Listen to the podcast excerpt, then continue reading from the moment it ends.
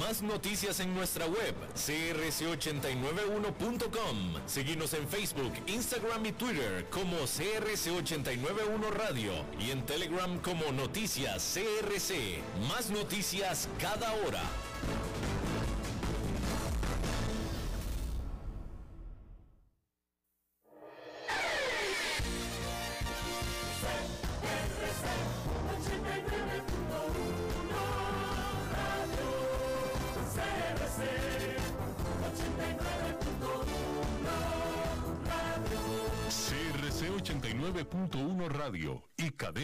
Costarricense no se hacen responsables por las opiniones emitidas en este programa. Transcomer, puesto de bolsa de comercio, presenta a las 5 con Alberto Padilla.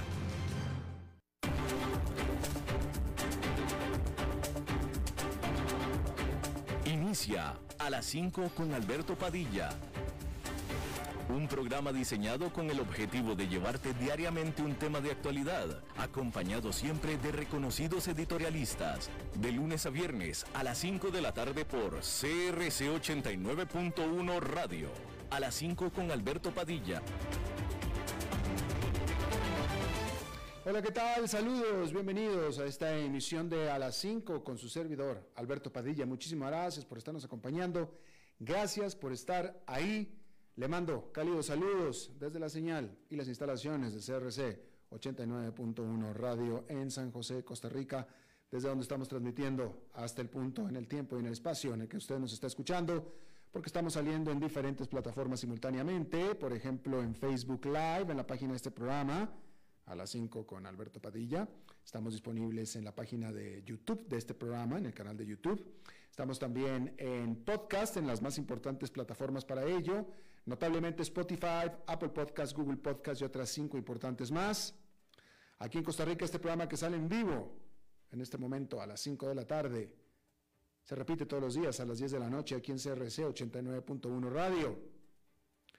En esta ocasión me acompaña al otro lado de los cristales, tratando de controlar los incontrolables, el señor David Guerrero y la producción general de este programa, siempre poderosa, desde Bogotá, Colombia, a cargo del señor Mauricio Sandoval. Hay que iniciar informándole que los ministros de defensa de más de 50 países que se están reuniendo en la cumbre de la OTAN en Bruselas para discutir el proveer más ayuda militar a Ucrania después de el brutal bombardeo que Rusia ha hecho sobre población civil en Ucrania.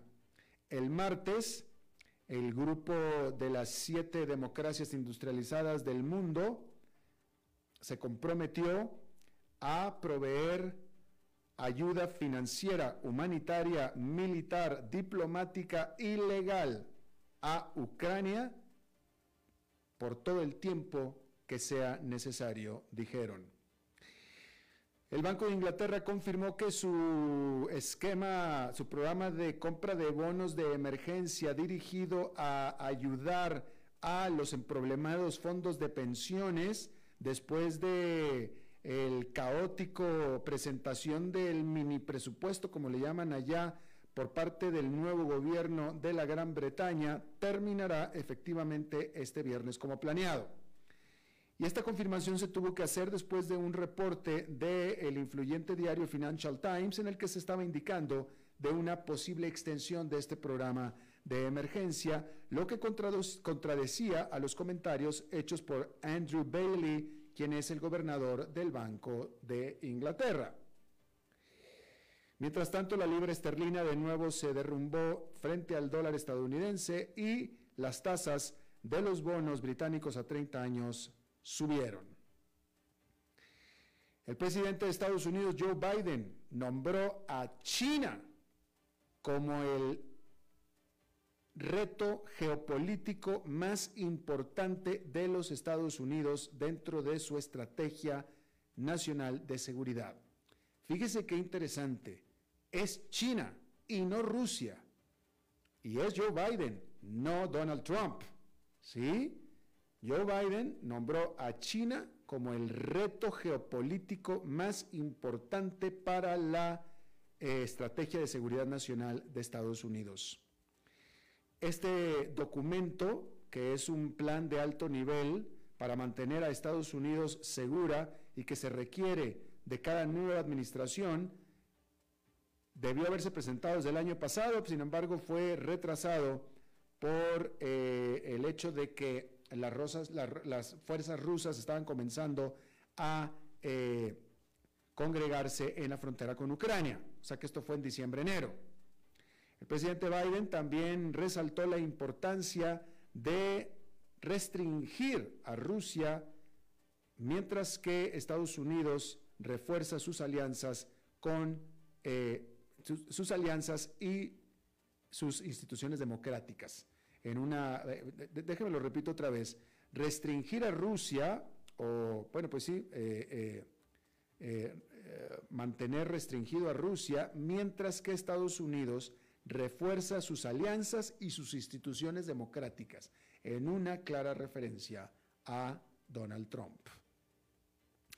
Alemania dijo que espera que su economía caiga en recesión el próximo año al disminuir sus pronósticos de crecimiento para el próximo año del el anterior 2,5%, y digo anterior porque eso era lo que anteriormente estaba esperando, ahora solamente 0,4%. Y discúlpeme, se lo reitero, antes Alemania estaba estimando un crecimiento de 2,5%, ahora está esperando que el próximo año tenga una contracción de 0,4%. El ministro de Economía de Alemania, Robert Habeck, dijo que esta reversa fue causada por la inflación, por los problemas en las cadenas de suministro y, por supuesto, por la crisis en eh, la energía, de la cual eh, eh, Alemania, que es la más grande economía de Europa, es la más expuesta a la crisis de energía. Obviamente que cuando hablan de crisis de energía están diciendo Rusia que dejó de mandar el gas. Básicamente eso es lo que están diciendo. Hablando de Rusia, el Servicio de Seguridad del país de Rusia dijo que había detenido a ocho, a ocho personas en conexión con la explosión del sábado sobre el puente de Kerch, el cual conecta a el territorio ocupado de la península de Crimea con Rusia. Rusia dijo que este ataque fue organizado por la inteligencia militar ucraniana. Sin embargo, los arrestos fueron sobre cinco ciudadanos rusos y tres de otras eh, naciones como Ucrania y de Armenia. Ucrania, que no ha eh, reclamado, no ha, dicho que el ataque fue de él, Ucrania no ha aceptado el crédito por el ataque, eh, desdeñó esta investigación como algo sin sentido. Hay que decir que a la voz de Vladimir Putin de que este ataque a este puente fue un ataque terrorista, a la voz de que se trató de un ataque terrorista, Putin ha respondido lanzando una lluvia de misiles sobre la población civil de Ucrania. ¿Sí?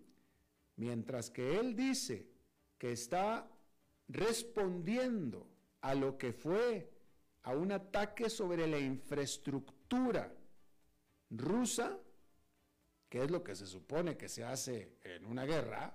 Digo, si los países están en guerra, ¿qué es lo que hacen? Bueno, pues atacan objetivos militares y su capacidad de seguir peleando.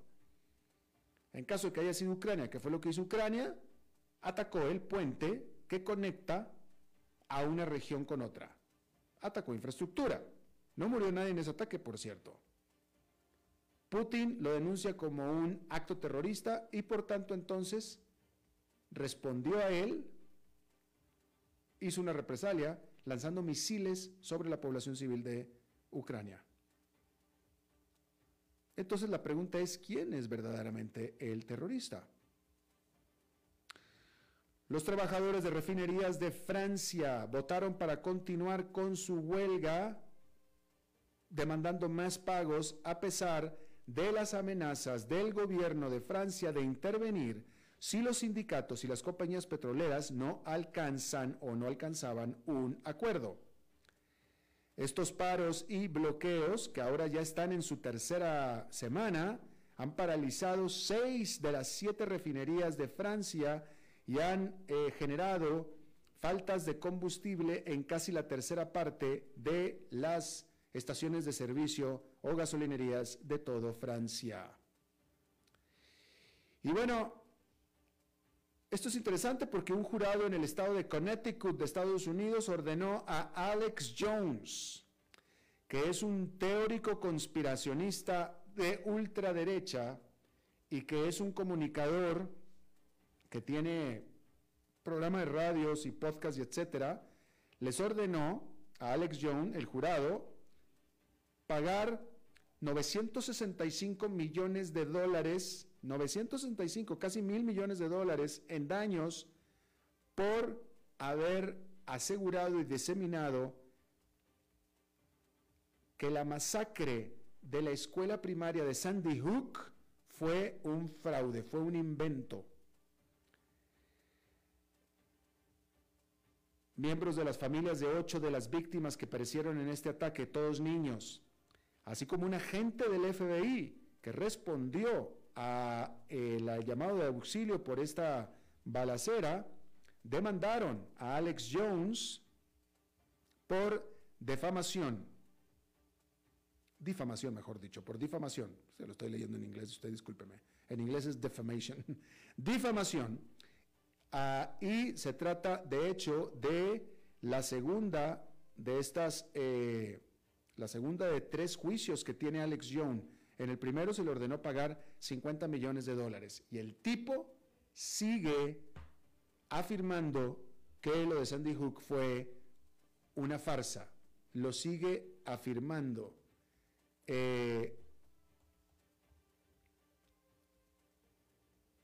en aquella ocasión ha sido, bueno, un ataque en masa, un asesinato en masa, pero lo que tuvo de espantoso fue que eh, murieron 28 personas, ¿sí? las cuales la gran mayoría fueron niños.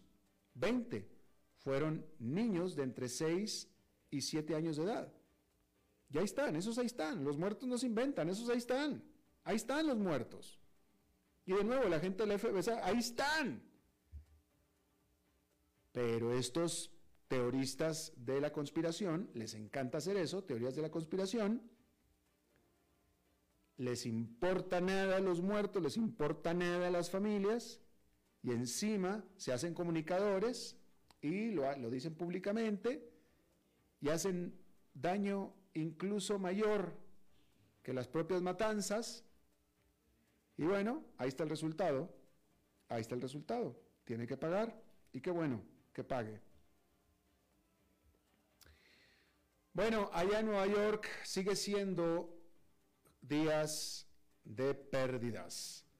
Esta jornada de miércoles, casi toda la jornada se llevó en el terreno positivo, sin embargo, hacia el final cayeron los indicadores otra vez. El índice industrial Dow Jones quedó con una caída de 0,1%, el Nasdaq Composite con una caída de 0,09% y el Standard Poor's 500, que es el indicador más amplio, perdió un tercio de punto porcentual. Y bueno, se espera que una muy observada métrica de inflación en los Estados Unidos aumente para septiembre, incluso en medio de los agresivos históricos esfuerzos de la Reserva Federal para contener la escalada de precios. Wall Street tiene temor de que otra lectura alta en el índice de precios del consumidor provoque otro aumento masivo de la tasa de interés e inflija más dolor en los mercados y la economía de Estados Unidos.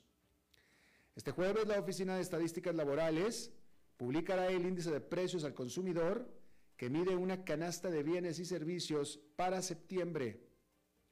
Los analistas encuestados por Refinitiv esperan un aumento del 8,1% durante el periodo de 12 meses que finalizó en septiembre, lo que sería un ritmo más lento que el 8,3% interanual de agosto.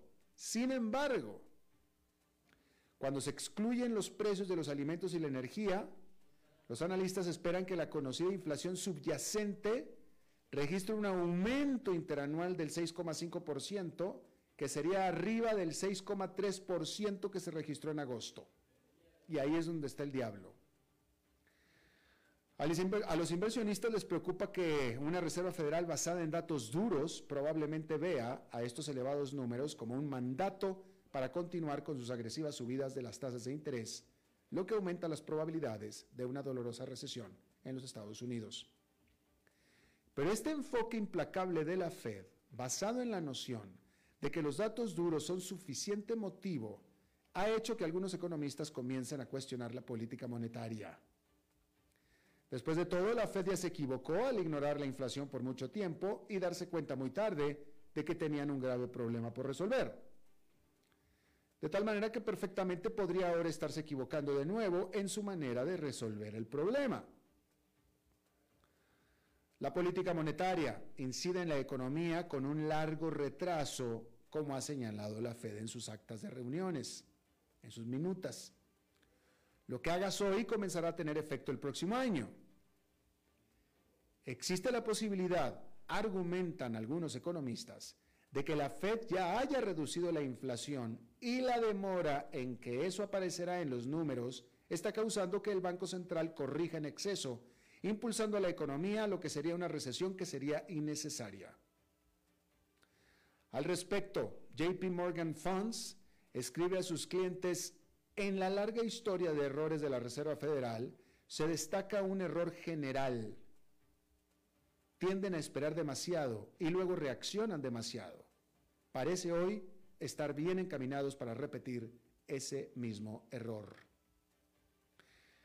Y las señales de moderación de precios están comenzando a mostrarse. Los precios de las materias primas alimentarias han bajado desde sus máximos de primavera y los precios de los automóviles usados al por mayor han caído. Los precios del crudo, incluso con los recortes de producción del OPEP Plus, de la semana pasada todavía están muy por debajo de sus máximos de verano. El informe de nómina no agrícola de la semana pasada agitó a los mercados, pero las ofertas de trabajo ahora han caído en 1,8 millones desde su pico de marzo. Esa es la mayor caída de la historia fuera de una recesión, según los analistas de Goldman Sachs.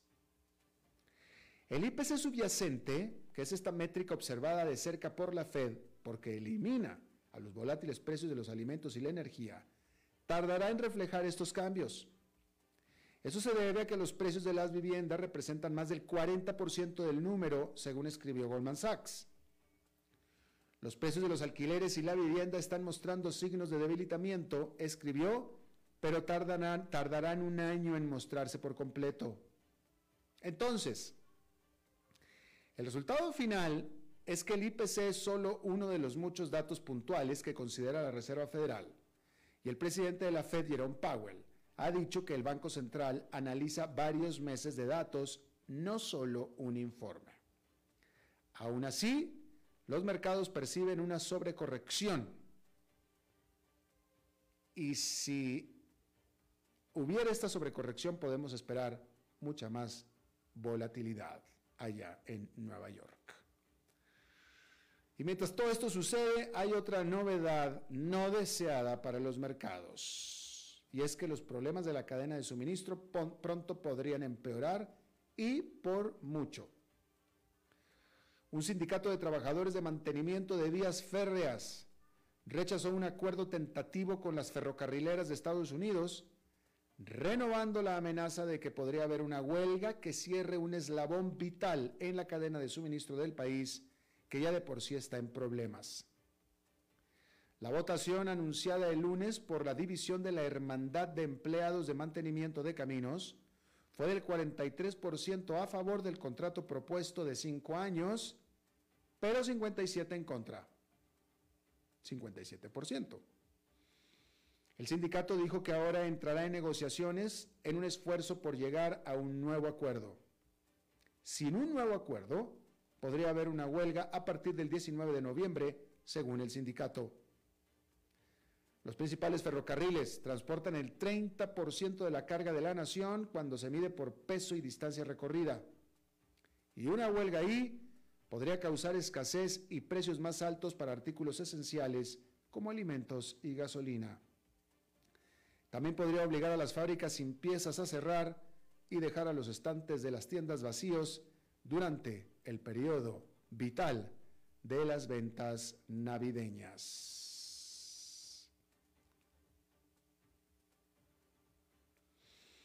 Bueno, el CEO de Tesla, Elon Musk, anunció que comenzó ahora sí ya la producción de su camión semi-remolque y que las entregas a un cliente, Pepsi, se realizarán a partir de diciembre. Por su parte, Pepsi dijo en un comunicado que estos camiones apoyarán a su planta Frito-Lay en Modesto, California, y su planta de bebidas Pepsi en Sacramento, también en California, aunque ninguna de las dos partes especificó la cantidad de camiones. Tesla anunció por primera vez el semi-remolque, el semi-remolque en noviembre del 2017 y entonces se dijo que la producción comenzaría en el 2019. Ya estamos en el 2022. Empresas como Walmart, FedEx, Anheuser-Busch, City Furniture y JB Hunt Transport, Transport Services han afirmado que han hecho reservas por estas unidades. Los primeros en recibirlas serán Pepsi. Y los retrasos en la producción son comunes para Tesla. Se anunció que su producción de su pickup Cybertruck comenzaría en el 2021, pero se retrasó hasta el próximo año, hasta ahora. Y se suponía que la segunda generación de Tesla Roadster, que se anunció originalmente en el mismo evento que el semirremolque, entraría en producción en el 2020. Pero eso fue retrasado hasta el 2023 como muy pronto. Musk reiteró que el semirremolque tendrá un alcance de 800 kilómetros. Sin embargo, los camiones eléctricos de Tesla son adecuados solamente para ciertos tipos de carreteras porque tienen una desventaja que no es menor. Son muy pesados en comparación con los camiones diésel. Por lo que aunque tengan el mismo poder de arrastre, los transportistas de semirremolques eléctricos tendrán que cargar menos carga que uno regular para no sobrepasar las estrictas regulaciones de peso en las carreteras de Estados Unidos.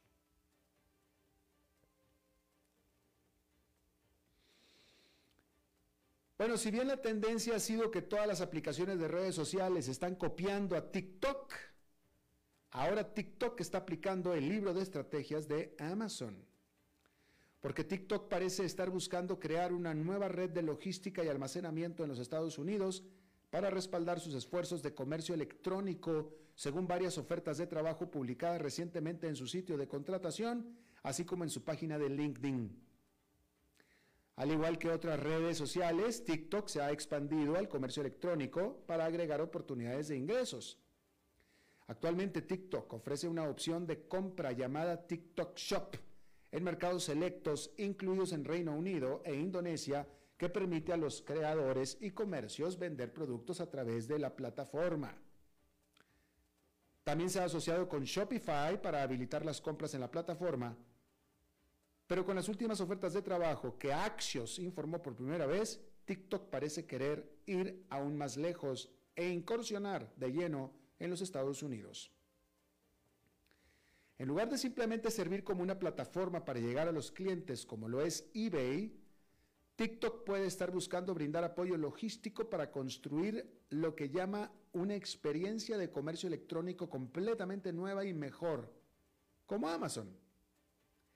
En una búsqueda de trabajadores, TikTok describe, al proporcionar almacenamiento, entrega, devoluciones y servicio al cliente, nuestra misión es ayudar a los vendedores a mejorar su capacidad operativa y eficiencia y brindar a los compradores una experiencia de compra satisfactoria y garantizar un crecimiento rápido y sostenible de TikTok Shop.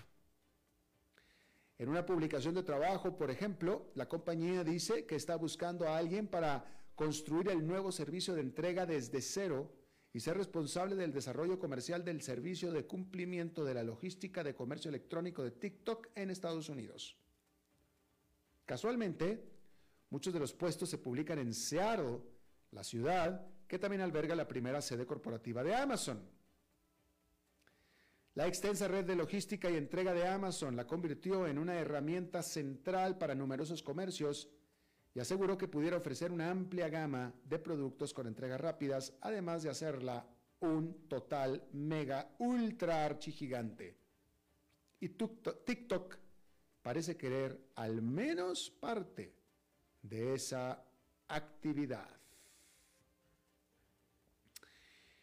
Bueno, el visor de realidad virtual más nuevo de Meta, el Meta Quest Pro, es un dispositivo elegante, potente, impresionante, pero muy caro. El Quest, el Quest Pro es capaz de mostrar texto y detalles finos en realidad virtual, lo que permite leer con facilidad incluso letras pequeñas.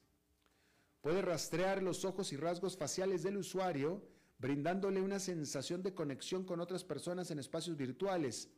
Por ejemplo, si arquea las cejas o infla las mejillas en la vida real, también lo harán los avatares de la realidad virtual y se puede usar como un auricular de realidad mixta que le muestra una vista del mundo que lo rodea en color mientras le permite interactuar con objetos digitales, ya sea que esté pintando en un caballete artificial o montando un campo de minigolf virtual. Pero estos auriculares negros que Meta presentó el martes durante un evento en línea probablemente no estén dentro de su rango de precios. Ciertamente no está dentro del rango de precios de la gran mayoría de los que les gustan este tipo de arminículos. Porque a 1.500 dólares cuesta casi cuatro veces más que el auricular Quest 2 de la propia compañía. 1.500 dólares el juguetito. Pero es que resulta que no es un juguetito porque su potencial poder y su precio apuntan más en realidad a las empresas que a los usuarios. apuntan a las empresas como los arquitectos y diseñadores, eh, empresas de ingeniería mecánica, con bolsillos lo suficientemente profundos como para pagar por los auriculares y por supuesto también algunos usuarios de realidad virtual creativos y fanáticos. Los compradores pueden reservar ya el Quest Pro y se enviará este a partir del 25 de octubre. Se puede comprar en línea directamente desde Meta y en los Estados Unidos también se puede comprar en las tiendas y sitio de Best Buy y Amazon. Las capacidades de Quest Pro marcan un hito importante para Meta y para su fundador y jefe Mark Zuckerberg, que ha invertido años y miles de millones de dólares en un futuro en el que cree que las personas pasarán cada vez más tiempo en espacios virtuales, mezclando elementos digitales con el mundo real. La división de la realidad virtual de la compañía, Reality Labs, como se llama, aún es muy pequeña en comparación con su negocio principal de venta de anuncios en Facebook e Instagram, pero es muy costosa. Meta dijo que perdió 2.800 millones de dólares durante el segundo trimestre en este año debido a Reality Labs no perdió 2.800.000. No, es más, no perdió ni siquiera 280 millones de dólares, que hubiera sido bastante. Perdió 2.800 millones de dólares. También es un importante cambio de estrategia que muestra que la compañía ahora está ofreciendo su mejor tecnología de realidad virtual a los clientes corporativos con la esperanza de que estén ansiosos por usar aplicaciones de realidad virtual y mixta en el trabajo. Se trata de un plan que podría ser lucrativo, aunque corre el riesgo de alienar su negocio de realidad virtual para el consumidor, que el consumidor es quien ahora ha traído el pan y la mantequilla a Meta. Bien, vamos a una pausa y regresamos con nuestra entrevista de hoy. A las 5 con Alberto Padilla, por CRC 89.1 Radio. Desde los verdes bosques de nuestra montaña nos llega agua Cerros de la Riva, agua fresca de manantial que te permitirá vivir en equilibrio, proteger tu salud y la de tu familia, libre de sustancias químicas, envasada sin alterar su naturaleza a 2.000 metros de altura. Agua Cerros de la Riva, naturalmente neutral. Búscanos como cerrosdelarriba.gmail.com Llámanos al 8374-3229. Cerros de la Riva, Live Spring Water. Ok, gracias a todos por haber venido a la fiesta de despedida de don Alberto, quien cumple 30 años de trabajar para nuestra empresa. Y bueno, le llegó el día del retiro. Don Alberto, ¿por qué no viene acá y nos da unas palabras?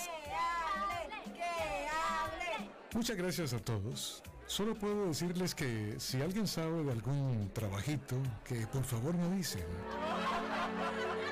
Es en serio. No me preparé para este momento y tengo que ver cómo consigo otro trabajo. No cometan el mismo error que yo. Transcomer, puesto de bolsa de comercio. Construyamos juntos su futuro. Somos expertos en eso.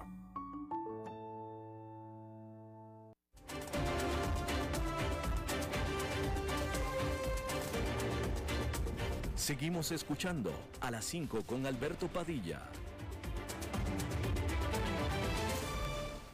Muchas gracias por continuar con nosotros. Eh, en la jornada anterior estábamos hablando, y lo mencionamos, que el Fondo Monetario Internacional predijo que el crecimiento global el próximo año se desacelerará al 2,7%, que es un 0,2% menos que su pronóstico de julio y anticipa que el 2023 se sentirá como una recesión para millones de personas en todo el mundo. Millones de personas específicamente son la tercera parte del el planeta, según el Fondo Monetario Internacional.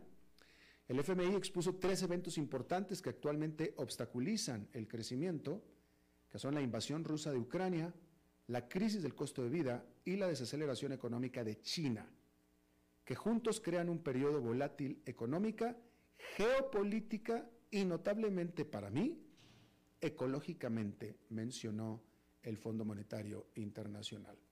Está conmigo, le agradezco muchísimo y lo saludo de nuevo, Juan Carlos Pérez Herra, él es académico de la Escuela de Administración Pública de la Universidad de Costa Rica, especialista en análisis de entorno y estrategia. Juan Carlos, bienvenido de nuevo.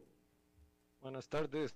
Eh, como siempre, Alberto, un placer estar en tus programas que son resultan tan tan importantes en la formación de la opinión pública. Gracias, Juan Carlos. Oye, en lo personal a mí, pero pues yo no tengo mayor base científica ni académica, simplemente por las canas que antes peinaba de joven, pero ya las peino de viejo.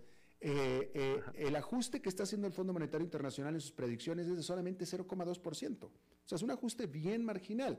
Eh, esto implica que, el, globo, la Tierra, va a crecer solamente 2,7%, que es un crecimiento bajo, pero el ajuste de 0,2% me parece a mí demasiado mínimo ante los retos que está teniendo el mundo actuales, los cuales el FMI bastante bien eh, eh, dice, China, Rusia, etcétera. ¿Tú estás de acuerdo con ese ínfimo, desde mi punto de vista, 0,2%? Bueno, recordemos que ese punto que está subrayando el Fondo Monetario corresponde para este año, el 2022.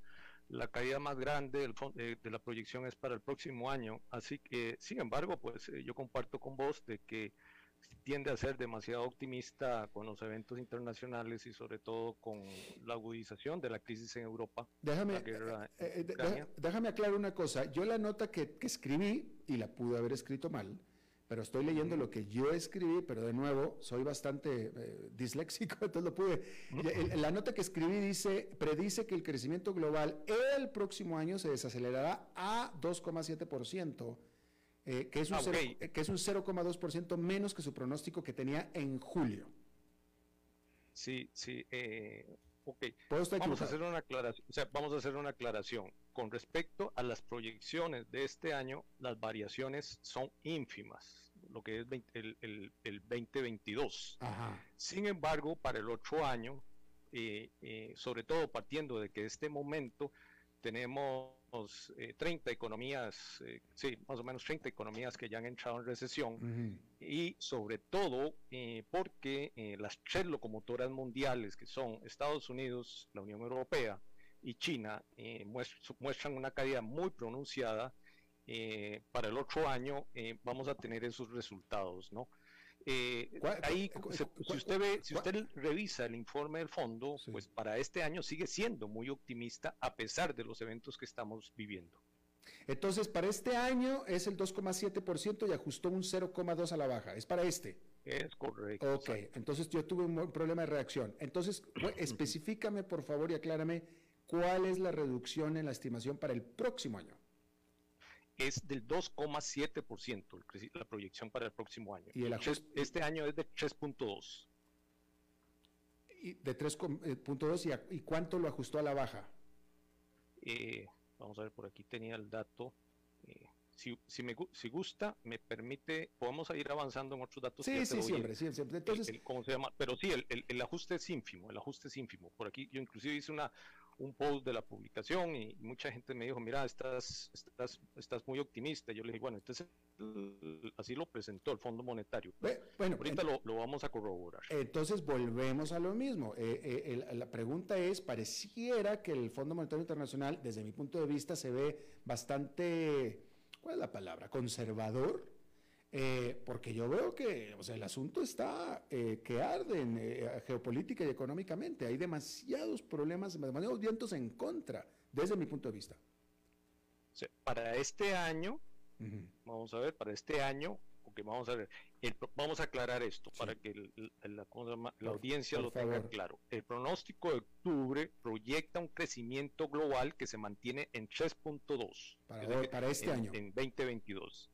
Exacto y descenderá a 2.7 en el 23, equivalente a 0,2 puntos porcentuales menos que lo pronosticado en julio. Ah, pues, ahí está la corrección. Que es, no, es justamente, lo, que, es justamente lo, que habíamos dicho.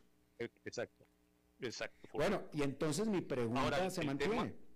el, el tema en general aquí es que el 2023, el fondo dice, se pronosticará o sea, se vivirá, dice, se vivirá como una recesión. Así, estas son las palabras textuales. De exacto, sí. Exacto. ¿Y estamos de acuerdo con eso? Eh, o sea, pues que totalmente de acuerdo, comparto. Sí. Si usted ve los indicadores, eh, eh, los indicadores más importantes de, de, la primera parte del informe, ¿qué te dice el, el índice de órdenes de compra de gerentes de manufactura? Se vino al suelo.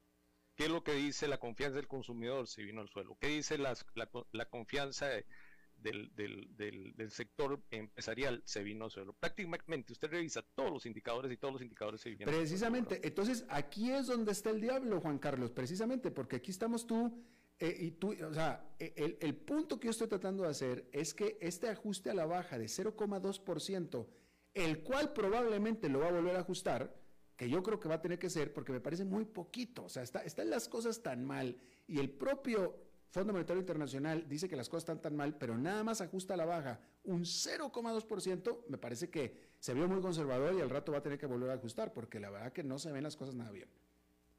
Bueno, recordemos que, eh, no sé si tenés presente una conversación que al inicio de la pandemia compartimos, en que vos me preguntabas por qué el fondo no, no, no había quedado tan corto con respecto al impacto de la pandemia. Eso fue en el 2020.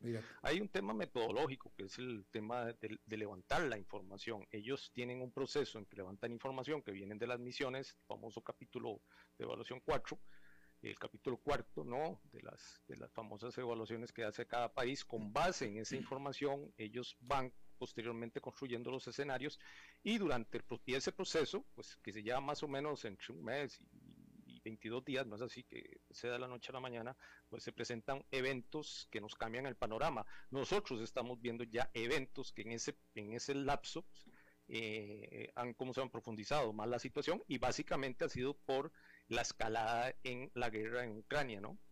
Claro, claro.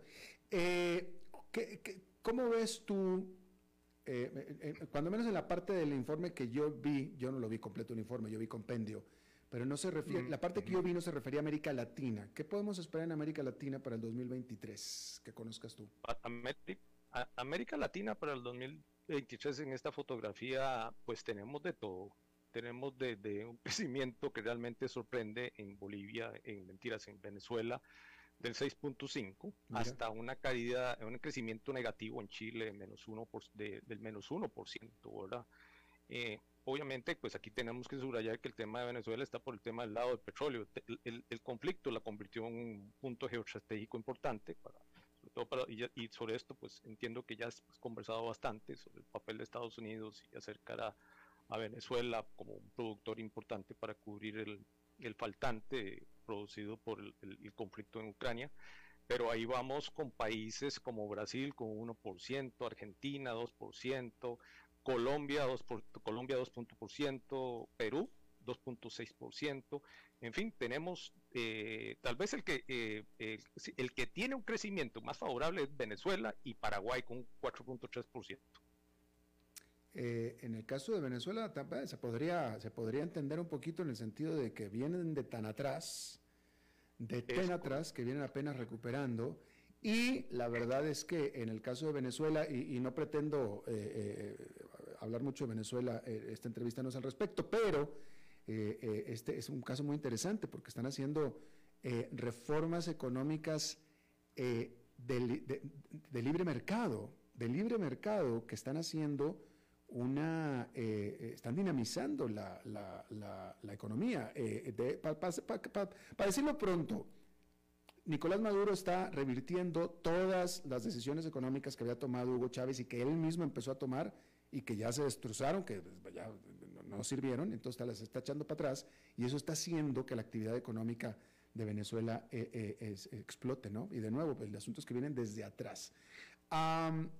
Dime. Yo le añadiría ahí que eh, en realidad, pues eh, hay dos formas de ver todas estas cosas, como el, vaso medio lleno y el vaso medio vacío. El año pasado tuvimos eh, indicadores excelentes en, términos generales en el mundo, pero recuerde que veníamos de la, de la, de la pandemia y ahí tuvimos un efecto de rebote, ¿verdad?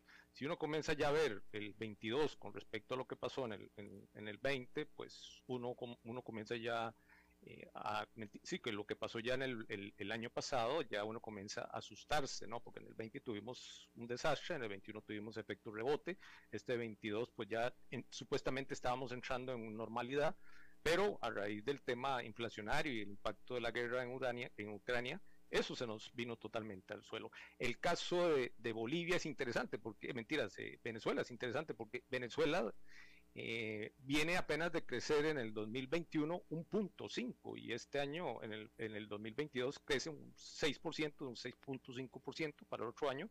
Y en efecto, eso que vos decís, se lo están reconociendo a Maduro que se convirtió, eh, está sorprendiendo por su capacidad de, negociación, ¿verdad? Eh, pues sí, no, no, sí, claro, pues sí, tiene, tiene, tiene, es la niña bonita del barrio porque tiene algo que todo el mundo desea, que es el petróleo, ¿no? Este, pues sobre todo en este momento. Totalmente, totalmente. No, y de hecho estaba leyendo yo este informe eh, donde eh, eh, están comparando a lo que está pasando en Venezuela en este momento con estas medidas de liberación de la economía y básicamente lo que están haciendo es la libre circulación del dólar, que eso es básicamente lo que están haciendo, es una economía de capitalismo salvaje y, que es justamente lo que tanto criticaba Hugo Chávez. Hugo Chávez, su grito de crítica era el capitalismo salvaje. Bueno, eso es justamente lo que están haciendo en Venezuela en este momento, eh, eh, dejando que eh, impere al 100% y libremente la ley de la oferta y la demanda. Literalmente eso es lo que están haciendo. pero bueno, ya hablaremos bueno, recordar que en esto hay una escuela hay una escuela importante que fue la escuela china, ¿verdad? O sea, eh, un, gobierno centralizado, un partido político centralizador con una economía de mercado, ¿verdad? Entonces, eh, pues, eh, ha, existido muchas tendencias en la región, en el caso de Cuba también se quiso, ¿cómo se va a meter eso? Pero fue realmente, ha resultado muy difícil, de que eso es una opción para acelerar el crecimiento del caso de Venezuela en particular. Creo que ahí se le presentó una coyuntura favorable a, Nicolás Maduro, que fue el tema de la guerra en Ucrania el acercamiento inmediato de Estados Unidos para, para que, como en otras ocasiones de grandes conflictos mundiales, pues Venezuela viniera a representar una gasolinera, ¿verdad? Para, sobre todo para, Occidente, pero específicamente para Estados Unidos. Y eso lo, lo hace mucho, muy atractivo para este tipo de cosas que nos estás contando. Claro, definitivamente. Eh, ¿Te llama la atención que por lo visto, por lo que me acabas de decir tú a mí, el Fondo Monetario Internacional no está previendo recesión en América Latina para el próximo año? Sí hay una leve recesión, tenemos una leve recesión en América Latina, sin embargo no es tan marcada eh, como es en, Estados Unidos y como es en Europa. En Europa para el, Estados Unidos para el otro año vamos a tener un, un 1 de crecimiento eh, en la zona del euro, no Europa, la zona del euro es un punto 5. O sea, de hecho es la primera vez desde que empezó la pandemia, o sea, que, ¿cómo se llama? Más, o sea, que América Latina no aparece de último en la fotografía, ¿verdad? El otro año estamos cayendo en 3.5 a 1.7, ¿verdad? En América Latina. Eh, y te cuento y te repito que eh, uno de los países más afectados es Chile. Chile va a crecer apenas en, o sea, va a tener crecimiento negativo, un, un 1%, o sea, menos 1%. Realmente esto es asombroso, ¿verdad? Lo es. ¿Cuál será la determinante de esto? básicamente el efecto eh, conjunto de Europa y China, eh, recuerde, sobre todo, bueno, el efecto conjunto, Estados Unidos, Europa y China. En el caso de, Centroamérica y parte del Caribe, recuerden que la, el mercado natural ha sido Estados Unidos, eh, inclusive llegando hasta Colombia. por el caso de Sudamérica, ellos comenzaron a diversificar mucho de Europa a China y, y, en estos momentos China, por lo menos para este año, China cae de de un 6%, creo que fue el año pasado, China cae, no mentira, de un 8%, este año China cae a un 3.2% y apenas el otro año va a crecer a un 4.4%, con complicaciones internas grandísimas por el caso de China, ¿verdad? Uno, el tema de la política de celo tolerancia con el COVID, que significa cerrar ciudades cuando aparece algún brote, y eso afecta a los negocios, afecta el ahorro, afecta la inversión, y por otro lado, el problema tan grande que tienen con el tema del, sector inmobiliario a raíz de el endeudamiento eh, tan marcado que tienen las empresas eh, inmobiliarias y que ahora en este momento eh, los, los ciudadanos chinos no quieren pagar sus, ¿cómo se llama? sus hipotecas porque no les están entregando las, las casas terminadas. Y anteriormente era interesantísimo porque ellos pagaban casi en un 80% al contado las viviendas. Sin embargo, a raíz de todo el problema que se está viviendo en el sector inmobiliario, y hay un elemento importante que tenemos que rescatar, Alberto, el cambio demográfico, la demanda en el sector vivienda ha caído montones, más todos estos problemas de apalancamiento en las empresas constructoras, eh, pues están atentando muy fuerte contra el crecimiento de China, ¿verdad? Claro, por supuesto. Bien, pues Juan Carlos Pérez Herra, académico de la Escuela de Administración Pública de la UCR, de la Universidad de Costa Rica y especialista en análisis de entorno y estrategia. Te agradezco muchísimo haber charlado de nuevo con nosotros. No, te agradezco como siempre el espacio para conversar sobre esos temas tan importantes. Eh, tal vez ahí para cerrar, eh, vamos a el, el, Fondo Monetario recomienda mm. en términos bíblicos que tenemos que tener eh, almacenes llenos para el próximo año. Y esto tiene que ver con las reservas de los bancos centrales. Así que hay que ponerle mucha atención a eso, Alberto. Gracias, gracias por el, por el punto. Juan Carlos, hasta la próxima. No, un abrazo, saludos. Saludos. Vamos a una pausa y regresamos con más. A las 5 con Alberto Padilla, por CRC 89.1 Radio. Ok, gracias a todos por haber venido a la fiesta de despedida de don Alberto, quien cumple 30 años de trabajar para nuestra empresa. Y bueno, le llegó el día del retiro. Don Alberto, ¿por qué no viene acá y nos da unas palabras? Muchas gracias a todos. Solo puedo decirles que si alguien sabe de algún trabajito, que por favor me dicen. Es en serio. No me preparé para este momento y tengo que ver cómo consigo otro trabajo. No cometan el mismo error que yo. Transcomer, puesto de bolsa de comercio. Construyamos juntos su futuro. Somos expertos en eso.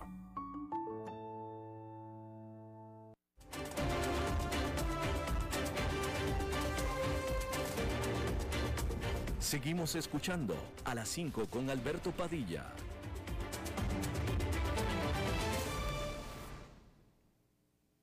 Bueno, muchísimas gracias por continuar con nosotros. Hoy es miércoles y los miércoles es cuando...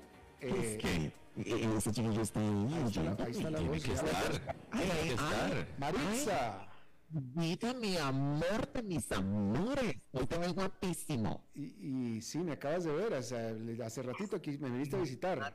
Sí, fíjate que eh, yo andaba por un, un breguito de agua. ¿A yo? No, yo no dije yo. Yo andaba por un breguito de agua y me asombro yo porque yo puedo ver a cabecita de algodón en su cabina. Este, y te vi muy, muy atractivo, está muy guapo, mi vida. Muchas gracias. ¿No será que está en ti el asunto, que es un día especial para ti o algo, no? Que estás de muy buen humor. Bueno, yo estoy de buen humor siempre, hoy estoy muy contenta. Este, fíjate que yo soy parte de este programa tan divino, que yo no sé, yo no les entiendo si es hoy o mañana que están cumpliendo seis años estos huilas, y yo estoy feliz porque yo, yo no sé, aquí yo me he metido, y, y como que la gente me ha querido. Bueno, pues muchas felicidades. La gente me ha adoptado cual perrito, cual o perrita, este, cual gatita, cual, cual, cual pollita. Como perrita. Oye, este, eh, ¿cuántos años entonces cumple tu programa, Maritza? El programa no, mi amor, no es mío. Este, son seis. Yo eh, vengo aquí de, de Metiche. Seis años con... que vengo de Metiche esto y el tuyo. No, pero no Metiche, no. No, seis años con Mario, con Roberto y tú. Muy bien. A la innombrable no, no la Laurita. No, esa es la innombrable. Claro, está ella. No, pues ok, está bien, está bien, pero... Oye, que te, te, tengo una super noticia. Estas, estas son las noticias que a mí me gustan y yo reto a cualquier persona, porque yo sé que en la calle a mí me, a mí me dicen, Maritza, usted se inventa todas esas noticias. En la calle me lo dicen y yo les digo, jamás. En este momento reto, te reto a vos y a la gente a buscar esta noticia para que vean que no es mentira, porque parece de ciencia ficción, pero no lo es. No, tú, tú, todas sus noticias han sido comprobadas siempre. Y mi vida, como yo no me invento nada, el mundo nos regala noticias que parecen sacadas de una película. A ver. Y a veces de comedia. Sácanos esta, ¿cuál esta, es? Esta de, esta de comedia, veme. ¿A vos te gusta el ajedrez, mi amor? Sí, no, no lo conozco, no, no juego ajedrez. Ay, ¿cómo? No, no sabes en qué posición poner a la reina. no, qué pena, pero no, ni darle jaque mate tampoco. Bueno, yo sí, a mí fíjate que a mí sí me gusta. Entonces yo sigo también cosillas de, de, ajedrez. Hay un chiquillo que se llama Hans Niemann. Es un ajedrecista muy famoso, muy, muy famoso, este, muy joven y está arrasando. Y entonces se está levantando sospechas de que por qué le matado. Oh y fíjate que te lo digo aquí, aquí. Se le está acusando. Está sentado. Yo sí. Porque necesito que esté sentado. Y que vayas buscando un grupo porque no me lo vas a inscribir. Sí, es el que, está, el, que está haciendo trampa. ¿Esa es la noticia? Está haciendo trampa, pero no sé si sabes cómo. Se le ah, está acusando de tener un chip anal para poder ganar sus partidas. O sea, no solamente es que tiene un chip, sino que lo tiene anal. O sea, lo tiene metido en el culo, literalmente. Pero espérate para que vos veas. Espérate para que vos veas. Imagínate que esto, cuando salió este, a, la luz pública, todo el mundo decía, no, me están molestando, que, que lo que está pasando. Y el mismo Elon Musk, el mismo Elon Musk, metió la cuchara, pero no ahí, sino que digo, metió la cuchara, y dijo que esto es cierto, que esto, esto o sea, no lo está acusando, digo que es posible, que hay, que se pueden poner un chip anal, este dispositivo inalámbrico, y que permite recibir los movimientos, o sea, que él puede saber qué movimientos hacer a través de vibraciones en código Morse pero espera, eh, eh, la parte, o sea, eh, la, la, estoy tratando... No, pero espérate, o sea, y tiene que ser por ahí el chip, o sea, estoy tratando de corroborar esa última. No, pues claro, y de paso sentimos chévere. Mm, no sé. lo disfrutamos. Y pues yo digo que tiene que ser ahí. Porque. Ah, no, entonces, ¿cómo que tú dices? Algo se está metiendo en estas partidas de ajedrez. De imagínate que los revisan. ¿Y por qué no va a revisar ahí tan hondo mi vida? Solo soy, solo soy un urologo. A ver, aquí estoy leyendo. Aquí tú, tú, sígueme contando entonces. Este chico no, no, no. Pero sígueme, eh, eh, este, eh, ¿o quieres contarme la noticia? No, no, no, no, tú, tú, te estoy diciendo que lo que la cuentes tú. Estoy, corroborando. entonces, es que no pongo Entonces, fíjate que este, empezaron a, esto se hizo tal escándalo que la organización de este torneo empezó a ajustar medidas de seguridad y empezó a examinar a los jugadores antes de las partidas con un escáner de radiofrecuencia. Y además dejó de transmitir, porque esto sí se hacía, eh, este, se transmiten las partidas de ajedrez en vivo. Entonces eh, eh, las empezaron a difundir con un retraso de 15 minutos por si hay alguien en clave Morse mandándole mensajes en el ano para que el otro sepa dónde mover. Ahora, yo lo que digo es, ¿cuántos toquecitos es un peón? ¿Cuántos toquecitos es una torre? No, y, que, me parece muy futurista. ¿Y qué será cuando le meten jaque mate, jaque mate imagínate? Ahí, ahí, ese chip hace, oye Alberto, ahora yo me pregunto, si esto es para, para un de ajedrez, yo me imagino que ahorita la tecnología tiene que ser otras cosas más divertidas. ¿Cómo qué? Ay, no sé, como que yo te pongo una voz y, y, y, y, y vos vayas a hacer tus actividades normales y yo te mando mensajes de Morse. Ay, Alberto. pues, oye, pero ¿por qué? Pues mejor, me pongo, mejor me pongo un apuntador. Pues yo te estoy escuchando aquí con los auriculares. Pues mejor uno de esos y ya, ¿no? Es más interesante. No, no sé. No me queda claro que sea más interesante. Albertito, pero yo no sé por qué no te impactó. A mí sí. A mí me es que yo estoy, yo estoy leyendo y sentir en el eh, y sentir en el en el anochecer hay un tirón y saber que tengo que mover una pieza u otra. A mí eso, eso sí me impacta. en el anochecer. Oye, yo estoy, yo estoy leyendo aquí una... ahora sí, y, y, si te sale mal, estás jugando del Exactamente. ¿Te la sacaste de dónde? Exactamente. Yo estoy leyendo aquí una nota de The Guardian del 4 de, del 4 de octubre. Eh, y no, pues está muy extensa, pero eh, eh, aquí en la nota no especifican, dicen que están las sospechas de que está haciendo trampa, pero no saben exactamente cómo. Les queda claro que está escondida. que dicen que, que, les parece clarísimo que está haciendo trampa, pero como que no les queda claro cómo. pues claro, mi vida, si es por ahí atrás que se, que se les está fugando, se está filtrando las jugadas. Maritza. pero porque esto no, no existía en mi tiempo, imagínate yo llenando un examen de bachillerato. Un puro brinco. Cuando te copiabas el que te pasaban las respuestas, ¿verdad? Eh, claro, yo sentada haciendo biología. Está un puro brinco, imagina. Ay, Alberto, es que no se ríe, pero vea. No, pero. ¿Qué va, va a pasar con el mundo? Exacto, pero esto nos trae otro problema más grande, que es la, la, la trampa, ¿verdad? Pues, ¿qué onda con la trampa? Entonces, como... Ay, y vos sabes que en todo la razón, qué, qué de mal gusto, porque el, que, el único que se está engañando es, es, la, es la persona. Pues claro, definitivamente. ¿Verdad? Ay, soy el campeón del mundo en ajedrez. No, señor es porque eso es un gran trampa. ¿Cómo se dice trampa? Este, en inglés e, es como shit, cheat. ¿Cómo se dice? Cheater. Cheater. You want a big cheater, mala cheater. Exacto. Eh, bueno, soy en, en Estados Unidos. Maritza, muchas gracias por tu reporte. Papacito, no te metas nada, mi amor. No, no, ni, te, te, ni, ni para jugar golf. No, no, tampoco. Ni para las ni, ni, ni para presentar noticias. En un, oye, no. eso no, eso sí, que, sean dos golpes sí, hay como con los muertos. Un golpe no, dos golpes sí. Maritza, eso me emociona. Ok, qué bueno, ya lo noto. Gracias, Maritza. Bueno, mi vida, te mando un beso en el anochecer a vos también. Un par de saludos allá a los patanes que tienes ahí contigo. Son barbajanes, eso es lo que son. Okay, Ay, oí, seguro que Pero no. con buenos sentimientos. Ay, qué lindo. Bueno, vaya. Adiós. Gracias. Eso es todo lo que tenemos por esta emisión. Muchísimas gracias por habernos acompañado. Espero que termine su día en buena nota, en buen tono. Y nosotros nos vemos en la próxima. Que la pasen muy bien.